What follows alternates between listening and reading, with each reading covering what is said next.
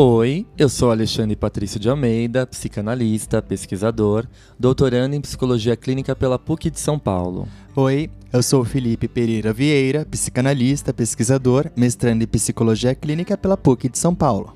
Essa é a segunda temporada do Pílulas Psicanalíticas. Um quadro mais curto e dinâmico aqui do Psicanálise de Boteco. Nele, nós vamos falar de assuntos como amor, ansiedade, pânico, medo, inveja, ódio, tristeza, arte e diversas questões da vida cotidiana. Fiquem ligados, pois sua pílula semanal de psicanálise sai toda sexta-feira. Você não vai querer ficar fora dessa, né? Então, deita aí no divã e se joga nas suas neuroses.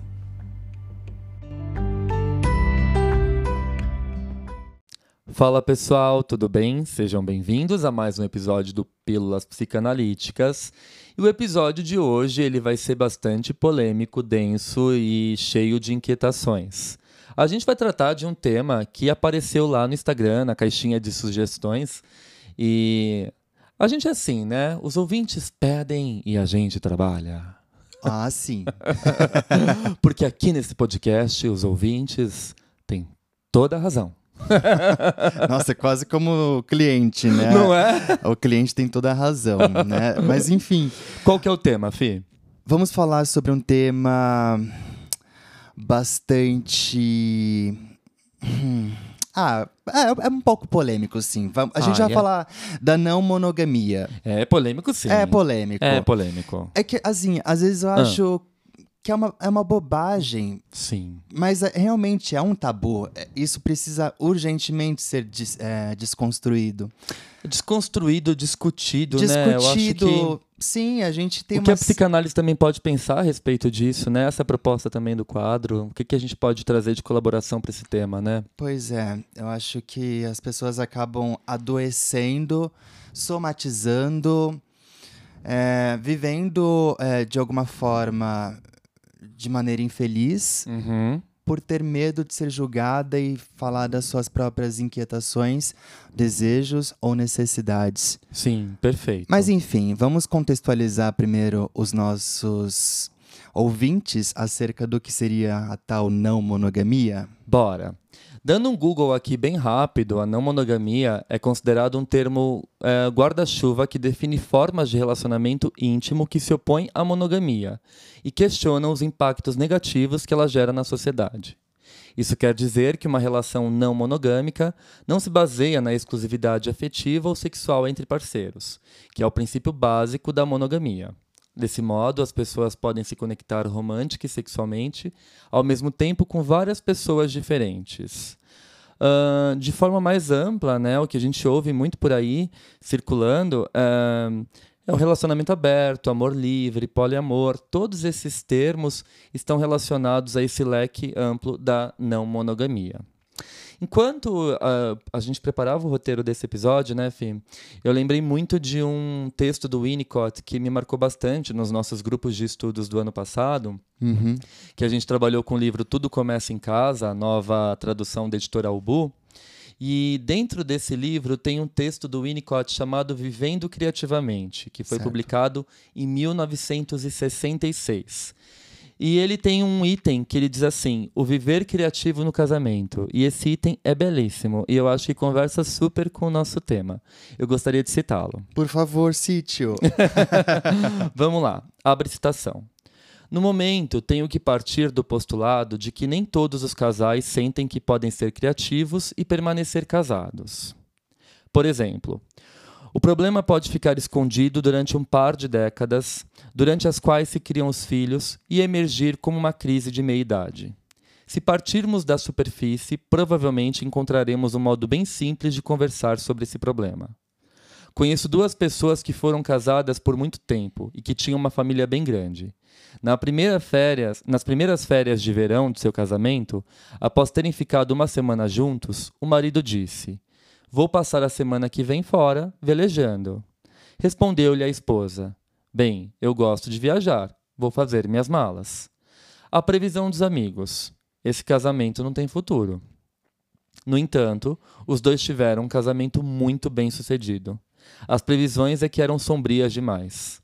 Uma das coisas mais importantes a respeito desse casamento foi que o homem passou uma semana velejando, durante a qual pôde aperfeiçoar a sua habilidade e desfrutar o seu divertimento favorito, enquanto a esposa viajava por toda a Europa.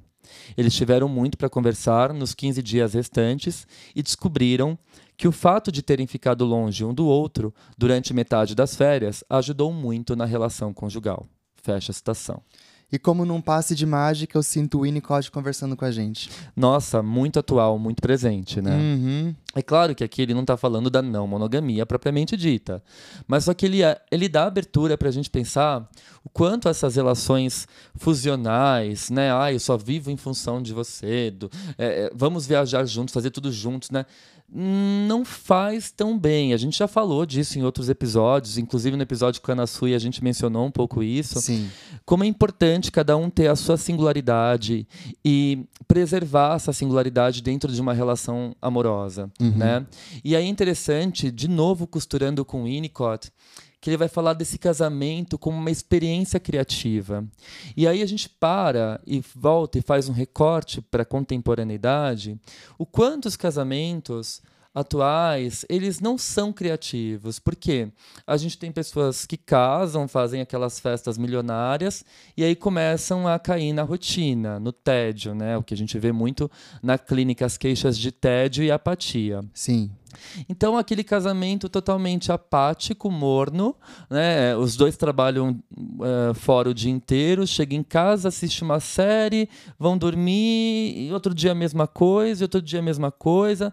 Final de semana tem um lazer aqui a colar com os filhos, depois fica cada um no sofá vendo televisão ou vendo, mexendo no feed do celular e não tem conversa, não tem riqueza, não tem potencial criativo. Sim. E aí, por que, que a gente fala que esse casamento acaba destruindo o potencial criativo do casal? Porque a gente sabe que grande parte do potencial criativo ele se sustenta a partir das nossas fantasias. E vamos lembrar que toda relação também depende da, do, da situação, do contexto sociocultural de sua época. E querendo ou não, ainda hoje é um tabu, como você mencionou. Sim. E ainda hoje aquela, aquele relacionamento tipo propaganda de margarina hum. ainda é veiculado como um relacionamento saudável. Normal, é o ideal, né? Ideal. Perfeito. Uhum. Ideal. Né? Então, você acaba uh, privando de compartilhar suas fantasias, os seus desejos. E aí, claro, como toda pulsão encontra o seu destino, você escolhe alternativas para satisfazer esses instintos, essas pulsões. Então, você vai ali e satisfaz eles atrás da moita, escondido, e às vezes o parceiro ou a parceira fica sabendo, né? E passa por cima dessa situação, Nossa. fala assim: ah, eu tenho um casamento há 20 anos, Sim. tenho filhos, então eu vou sustentar isso porque é inviável pedir divórcio agora, né? E aí começa um adoecer por um lado, por ter que esconder tudo isso, e o outro por fazer de conta que não sabe, e ali aquela relação vai caindo num, num horizonte cada vez mais Apático. Apático, exato, sem vitalidade. Uhum. Né? Então, o quanto é importante é, essa relação se sustentar de forma criativa. E é claro, gente, é claro que uma, uma relação pode se sustentar de forma criativa você optando pela monogamia. Sim. Né? Não é Sim. disso que se trata. Mas a gente está falando que a não monogamia ela abre espaço para a gente pensar novas configurações de relacionamento, desde que eu possa compartilhar as minhas fantasias com meu parceiro, né? com a minha parceira, com meu parceiro, né? que eu possa compartilhar e falar, olha, tenho vontade de fazer isso, vamos fazer isso juntos, né? Tenho vontade de ir em tal lugar, vamos juntos. É, é, é você ter liberdade, confiança naquele espaço para que o ser criativo fique em primeiro lugar, né? E que a gente não possa é, é, abdicar de nossos desejos e vontades em prol de valores morais e sociais, né? Perfeito, né? É, ou seja, eu acho que isso, para ficar claro, tem que, é, a gente tem que pensar que isso é um pacto. Perfeito, é um pacto. Mas isso a gente vai discutir no próximo bloco. Esse hum. pacto aqui abre campo para a gente falar muita coisa, inclusive da clínica psicanalítica. Ok. Mas antes de ir para o próximo bloco, a gente tem um convidado especial. Sim. O nosso amigo Lucas Bulamar, que é psicanalista, doutor em psicologia clínica pela USP. E ele tem pesquisado muito uh, acerca das relações não monogâmicas. Ele está, inclusive, produzindo conteúdo para o YouTube. E recentemente ele publicou um livro pela editora Zagodoni chamado Selfie Anônimo. Não está relacionado a esse tema de relações não monogâmicas, é um livro sobre a teoria winnicottiana mas é um livro que desconstrói a teoria winnicottiana, muito interessante. Então vamos ouvir o que o Lucas tem a dizer sobre esse tema. Agora, chega com a gente, Lucas.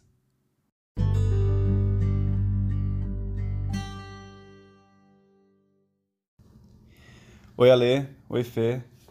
É, primeiro, obrigado pelo convite é, para participar dessa iniciativa super legal de vocês, do Psicanálise de Boteco.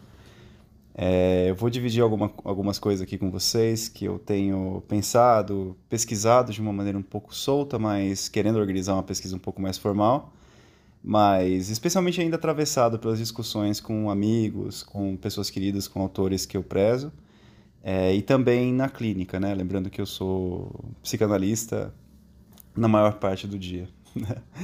É, eu tenho pesquisado bastante o tema da não monogamia. E o que, que isso tem a ver com a psicanálise enquanto espaço, né, de espaço terapêutico, e enquanto produção de saber, e enquanto um saber já organizado também nas linhas dos autores que a gente costuma estudar, Freud, Winnicott, Lacan, Ferenczi etc. É, mas antes, uma palhinha de como eu cheguei nesse tema, né? Eu fiz uma pesquisa no mestrado sobre o preconceito contra homossexuais na formação psicanalítica oficial, e cortando já para o spoiler, né, para o final da pesquisa, isso foi questionado e de fato foi derrubado por, por um estatuto na Associação Psicanalítica Internacional. Então, por experiência própria, né, eu fui atrás das pessoas que foram barradas, mas também das pessoas que foram aceitas. Eu percebi uma coisa muito interessante, que quase todos os, os analistas, né, os candidatos que eram abertamente gays, eles tinham é, parceiros. E uma das queixas é, uma das queixas, não, uma das justificativas que os analistas mais preconceituosos usavam para negar a possibilidade dessas pessoas de entrarem na, na formação era que eles não tinham condições de ouvir é, os candidatos gays, né, ou os próprios é, analistas gays, não tinham condições de ouvir coisas é, específicas da natureza, de natureza heterossexual, como, por exemplo, o casamento e um parceiro estável. Né? Claro que existe ainda hoje, né? mas existe ainda mais um preconceito, é... acho que bastante dirigido à questão gay, que era a promiscuidade, né? É, esse juízo de que não se sustenta relações íntimas por muito tempo. Então, parece que a solução foi atacar justamente esse problema. E isso não, não quer dizer só algo específico a, a, ao tema da psicanálise e a instituição psicanalítica, né, de por que se forma casais, como, como norma de saúde mental e norma de caráter, talvez até, né? uma questão bem mais moral. É, mas uh, isso, isso me deixou bastante curioso, né? Por que isso pareceria uma solução é, de normalização ou aceitabilidade de casais que casais não, de pessoas que antes eram marcadas pelo estigma, né, do preconceito? E aí, é, se junta também uma coisa que eu acho que todos nós clínicos, não só psicanalistas, mas como um todo, tem observado ultimamente, que é a predominância de relacionamentos é, ditos, eu marco isso bastante, né, não monogâmicos, que são aqueles que escapam dos, da conformidade do casal monogâmico, né? Marido e mulher, marido e marido, esposa e esposa, e qualquer coisa que gira em torno dessa célula né, do casal né? Desse, desses dois que estão juntos, estabelecendo um projeto de vida, compartilhando afetos e especialmente elaborando um acordo de fidelidade barra lealdade, né? De não estarem com outras pessoas. Na clínica hoje, né? o que eu mais vejo, eu acho que vocês, a maioria dos meus colegas também observa, é que as pessoas estão experimentando com outras possibilidades de, de enlace sexual e, vamos dizer assim, frequentação de outros parceiros ou parceiras, é, muito mais num, num, num caráter quase de quebra da exclusividade sexual. Mas a coisa mais interessante que eu tenho achado não é tanto a pluralidade, vamos dizer assim, das formas de possibilidades relacionais, trisais, relacionamentos abertos e etc., mas muito mais a estabilidade da forma casal. Né? Porque por mais que haja experimentação com outras é, pessoas, experimentações sexuais, normalmente sempre se mantém um casal central. E aí a questão que eu me coloquei desde o começo, e depois eu fiquei muito feliz de perceber que essa é uma questão que também fundamenta todo um campo de estudos, é primeiro porque o, o, essa forma é tão estável, né, ao ponto de, por exemplo, me lembrar dessa primeira percepção que eu tive de que, de que pessoas antes estigmatizadas estavam usando dessa aliança é, via casal, né, via pertença a um casal, a, um, a, um, a uma célula casal, para entrar numa instituição antes é, homofóbica, né? É, e por que, que ela é tão estável na cultura, né? Por que, que não há experimentações, por exemplo? Isso é outra coisa que eu noto bastante, né? Porque por mais que as pessoas se digam não monogâmicas, é, essas que experimentam sexualmente com outras pessoas para além do, do casal central, existe um círculo de privilégios que é só pertinente ao casal central especialmente, eu acho que nas, nas formas mais cruas, mas também as mais comuns, é, apaixonamentos, é, alianças, frequentações mais é, frequentes. E, e dito assim, tipo, resumidamente, uma diminuição ou até uma abolição dessa hierarquia do casal central é algo quase inexistente, é muito raro isso acontecer. Então, a minha ideia é, é, usar a psicanálise como interrogadora e interrogada, vamos dizer assim, né? A questão da psicanálise como interrogada é da mesma maneira que eu acho, isso é uma hipótese minha, mas eu acho que não só minha, é, a psicanálise precisa do gênero, né? É, do gênero como a gente conhece, dos gêneros como a gente conhece, organizado binariamente entre homem e mulher. Ela também precisa da monogamia, né? Tipo, que também é de natureza heterossexista, mesmo que os pares sejam do mesmo gênero, do mesmo sexo. É, da mesma maneira que ela precisa do gênero, ela precisa da monogamia para se organizar enquanto teoria do sujeito, né? Mas, ao mesmo tempo, ela tem uma teoria poderosa do inconsciente, do desejo, o suficientemente para a gente poder pensar a estabilidade da forma casal, né? Acho que o papo ficou um pouco cabeção, mas vamos continuar conversando e eu estou muito curioso para saber o que, que vocês vão pensar junto aqui comigo. Até já!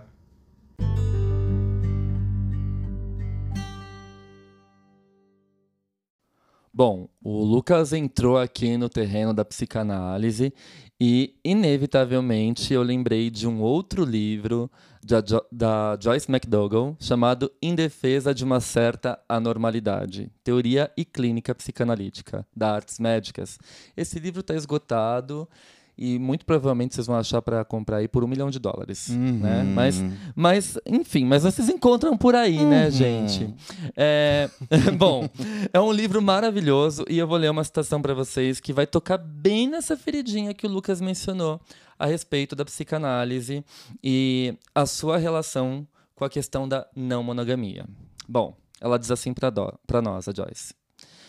Uh, a normas sexual ou de outra natureza possui uma dimensão sociotemporal. Uma manifestação dos homossexuais ocorrida recentemente, com o objetivo de protestar contra a discriminação de que são objeto, foi encarada como algo escandalosamente anormal pelas pessoas mais convencionais. Por outro lado, para muitos jovens, o evento foi considerado absolutamente normal. Porque, dizem eles, as pessoas deveriam aceitar o fato de serem perseguidas pela simples razão de não praticarem a sexualidade papai e mamãe? Mas, enfim, essas questões são psicanalíticas? E ela diz assim: creio que não. O analista jamais terá o direito de decidir o que o analisando deve fazer de sua vida, de seus filhos ou de sua própria sexualidade. Nossa, maravilhosa. Isso que é sensacional, né? Ela, ela coloca ali é, fermento no bolo, uhum. deixa esse bolo crescer Vamos e joga isso pro ar, né? tipo. Fogo no parquinho. Fogo no parquinho. Independente do que você julga normal ou anormal, do que você considera certo e errado, quem pretende atuar na clínica psicanalítica é, ou qualquer trabalho psicoterapêutico, seus valores ficam lá fora. Sim. Né? É o que a gente fala. O psicanalista pode ter religião, pode ter crença? Pode, mas isso fica lá fora. Perfeito. Né? Não, não são as suas questões que são certas, não são seus valores que são certos. E aí que tá, o que é certo, minha gente? O que é certo, o que é errado? O que, que é certo e o que é errado? É o que a igreja ensinou, o que a escola ensinou, o que a cultura ensinou, o que o jornal está falando, o que é certo e o que é errado, o que é normal e o que é anormal. Exato. O Porque... objetivo da psicanálise não é adestrar, né? Exatamente, né? Por, por, isso que o título desse livro da Joyce McDougall é lindíssimo, em defesa de uma certa anormalidade, né? O que, que seria esse normal, a norma, o normativo, né? E a psicanálise ela é totalmente subversiva. Então é interessante a gente pensar justamente uh, por essa via, né? Uh, que as relações não monogâmicas elas vêm para inquietar, elas vêm para justamente quebrar esse tabu e colocar a gente pensar, para colocar a gente para pensar que existem outras formas, existem outras formas de relacionamento, outras formas de de sexualidade, de manifestar Sim. as fantasias, né? E que tudo isso precisa girar em torno de um pacto. Exato. Aí que tá. A Voltemos não... então ao pacto. Voltemos ao pacto. Isso não quer dizer, na né, não monogamia, ai, nossa, tem um relacionamento não monogâmico, tô no céu. Não é assim também, né? Aí que tá, a gente tem que começar a pensar a questão abrindo toda essa problemática para a gente poder uh, colocar na balança aí tudo né, acerca do tema. Não dá para a gente lançar e falar, olha, uhul, né, não monogamia é delicioso tal. Tem a questão do pacto, que o Fih falou no, no bloco anterior, né, antes da fala do Lucas. E o que seria esse pacto? toda relação, seja monogâmica ou não monogâmica, envolve um pacto. Uhum. Então, sei lá, tô aqui numa relação não monogâmica. Olha, eu posso sair essa noite com uma pessoa, amanhã você pode sair com outra pessoa. Ok? Ok. Enfim, no dia que eu saio com uma pessoa, você também sai com outra. Não era assim combinado. Pois é. Rompeu o pacto. Ih, cagou. Cagou, né? Então, assim, a gente tem, né, isso uh, introjetado dentro de nós, gente. Uh, e aqui a gente vai voltar um pouquinho para o Freud, por mais que a gente promova uma leitura temporal, contemporânea do Édipo, como a gente fez lá no Café com Freud, né? O Édipo não é só se identificar com o pai, com a mãe, tem múltiplas identificações, uhum. múltiplas saídas edípicas. Mas o importante do Édipo é a triangularidade. O Édipo é uma relação triangular. Tem o pai e a mãe e a criança, né? Tem o sujeito A, o sujeito B, o sujeito C. Pensemos nisso como um triângulo. Ou seja, alguém sempre vai estar excluído. Então, essa marca é uma marca é, predominante no nosso psiquismo, né? Então, sei lá, eu estou numa relação monogâmica, peraí, estamos aqui namorando há três, ou há quatro, ou há cinco, mas eu amo muito fulano B, e ele está olhando demais pro fulano C, tô me sentindo excluído, hum, esse pacto não tá rolando, esse pacto tá sendo quebrado, vai dar ruim. Então... Mas aí acho que a gente pode tentar reajustar o pacto, né? Pois é. Mudar a configuração do pacto? Pois é, é por isso que é importante essa confiabilidade, essa maturidade né, de todos os envolvidos numa relação não monogâmica.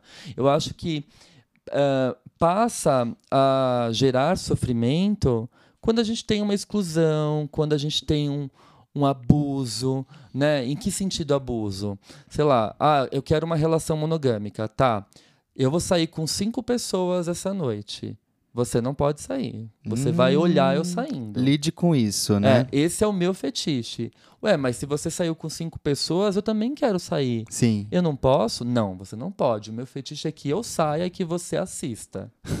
então, aí acaba sendo entrando em outros terrenos, né? Tipo, que abusivo, né? Que situação chata, eu tô me sentindo totalmente e aqui a gente acaba caindo ali de novo, né? Numa situação nada legal não é quem, agradável nada agradável para quem está passando por isso né em primeira pessoa sim então é importante que para sustentar uma relação não monogâmica, que a gente tenha uh, maturidade e confiança, né? Esses aspectos eles são centrais para que essa relação ela se sustente nesse patamar de potencial criativo. Maravilha. Acho que isso é lindo. Sim. Quando eu tenho confiança e maturidade, eu posso exercer esse potencial criativo. Então, eu começo a entender a minha relação, o meu relacionamento, de novo citando Winnicott, como um brincar na, na verdade, o sexo, né, as fantasias eróticas, elas são um brincar, né? Por que, que a gente fala,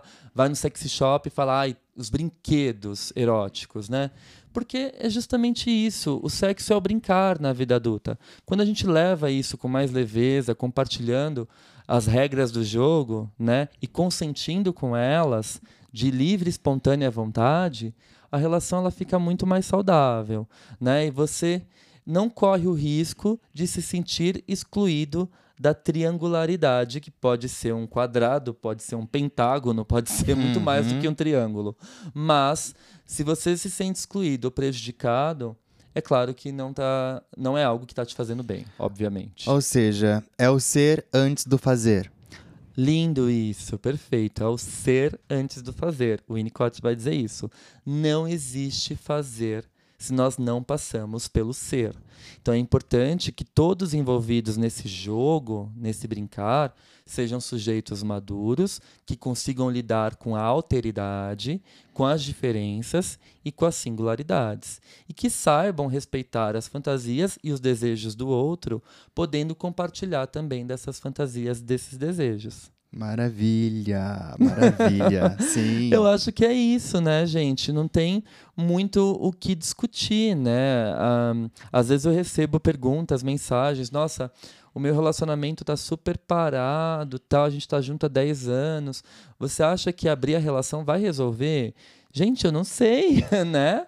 Talvez resolva se os dois abrirem a relação de coração, Exato, né? Exato, desde não... que os dois estejam de acordo. Exatamente. É, é como eu falei, um brincar, claro, você pode brincar sozinho, né?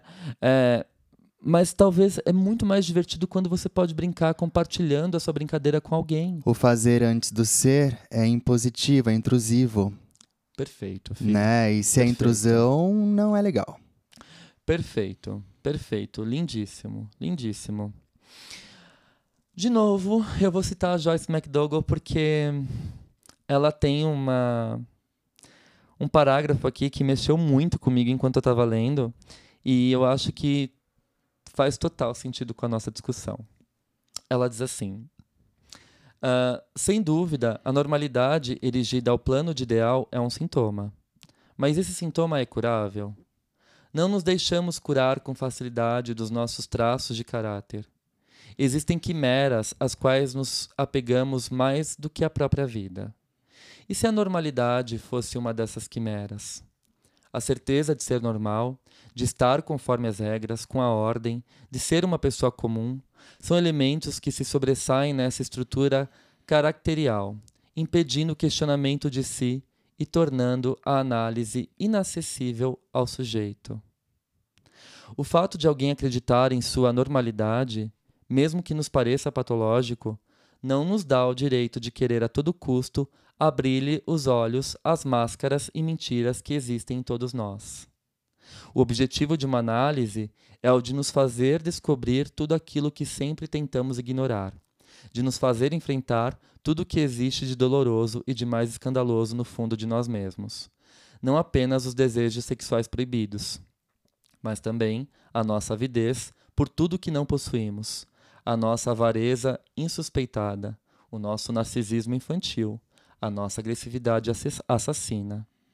Em resumo, de nos revelar não apenas que o eu é um outro, mas também que somos vários, e pior ainda, que o eu é capaz de dissolver-se, deixando em seu lugar uma angústia inominável. Eis a boa colheita de uma análise. Quem vai querer? Quem pretende colocar de uma vez por todas uma questão relacionada a tudo o que sabe e a tudo o que é? Aqueles que vivem confortavelmente à distância do próprio inconsciente dirão ao analista que guarde para si esse remédio tão ambíguo. Primeira coisa, Hum. esse livro é um tapa na cara. Segundo, eu gostei da parte que ela fala que somos vários, Somos vários. né? E Uhum. eu não gosto da ideia de que nós tenhamos de ser estruturados. Sim, conforme regras colocadas de fora pra dentro, né? Pois é, Isso quando é você artificial. tenta encaixar um quadrado numa bola, algumas beiradas vão ficar pra fora. Exato, exato. E, e outra, ah, é, é incrível a gente pensar nessa, nessa multiplicidade, né? O quanto nós somos seres múltiplos e ao mesmo tempo tão singulares. né? Exatamente. Ah, bom, mas Lucas tem mais uma coisa para nos dizer. Opa, Vamos ouvi-lo? com toda certeza. Bora Venha, lá. Lucas.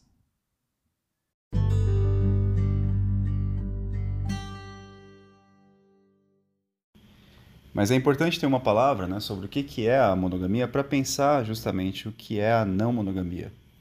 É, primeiro dizendo que a monogamia não é. Ela não é uma maneira intrínseca do ser humano, do sujeito, de organizar os próprios afetos e de desejar sexual, amorosamente, um outro ou uma outra, né, no sentido é, óbvio, né, imaginário, que um homem e uma mulher.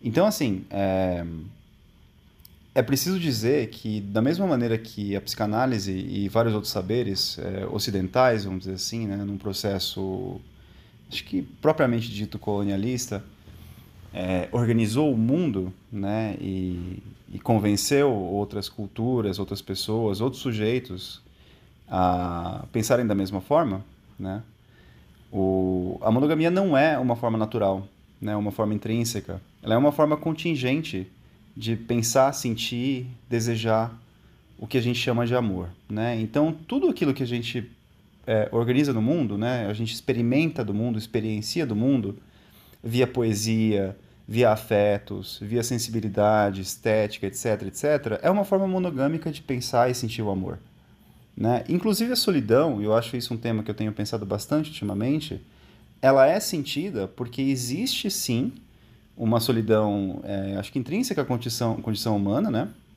Nascemos sozinhos, morreremos sozinhos, a gente tem que ficar a vida inteira se havendo com a solidão. O Winnicott fala da solidão de uma maneira positiva, é, só que todos nós conhecemos o, o que há de dor, né? A face negativa da solidão.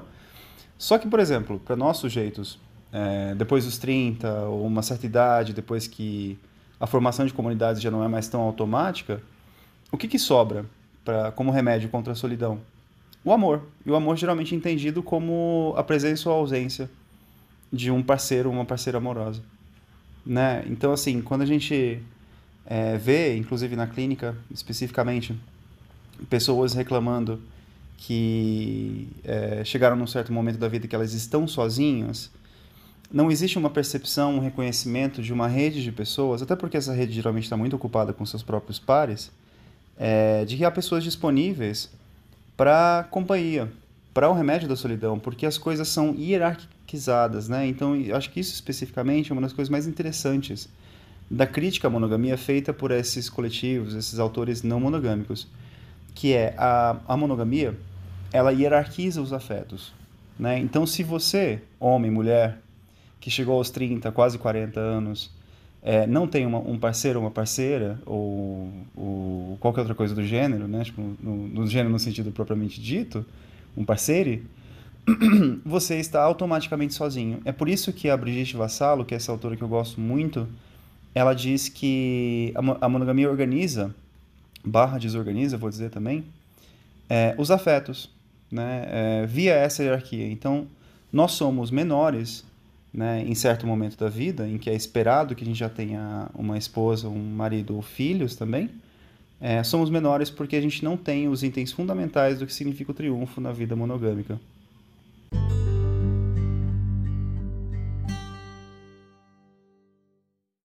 Ai, como esse tema é profundo, né? É subversivo e ainda é um tabu, né? Não deveria, Hum. mas toca em feridas sociais muito mal resolvidas. E não tem nem como, né?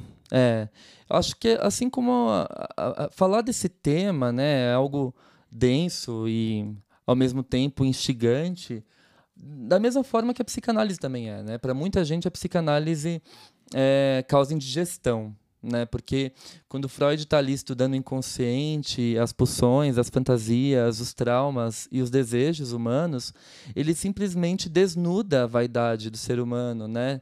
O homem não é o senhor de sua própria casa. Nós temos uma potência ali totalmente transgressora que assume conta de tudo, que são os nossos instintos, o nosso inconsciente, e que se você não souber negociar com eles, você vai ser dominado com, por eles ou você vai pagar um preço muito alto de tentar reprimi-los o tempo todo. Sim, né? ou seja, ele promove uma libertação. Sim, sim. Uh, então eu acho que esse episódio ele casa muito bem, né? Fazendo um jogo aqui de palavras com a não monogamia, casa muito bem a psicanálise com a não monogamia, com essas novas formas de subjetivação e relacionamento, que não são tão novas assim, né? Eu acho que desde a Grécia Antiga a gente já tinha essas formas de relacionamento, muito embora hoje elas sejam consideradas é, um tabu, né? É, apesar da gente tentar desconstruir isso cada vez mais. Então é importante que isso esteja em pauta e que isso possa ser discutido frequentemente. Bom, antes de terminar o episódio, Fi, eu hum. queria falar que essa temporada nova do Pílulas Psicanalíticas está sendo patrocinada pela Licoreto Bebidas. Olha que chique. Vejam que chique.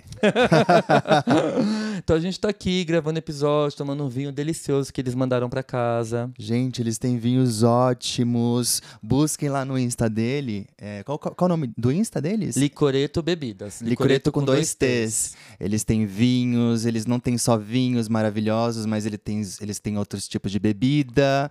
Tem uns licores lá. Você que o diga, né, Felipe, quando você foi na loja. Eu não tive culpa nenhuma. Por que não? Conte pra Porque nós. Porque ela, ela chegou assim em mim e falou assim: olha, experimente esse de banana, experimente esse de abacaxi, experimente esse de maracujá.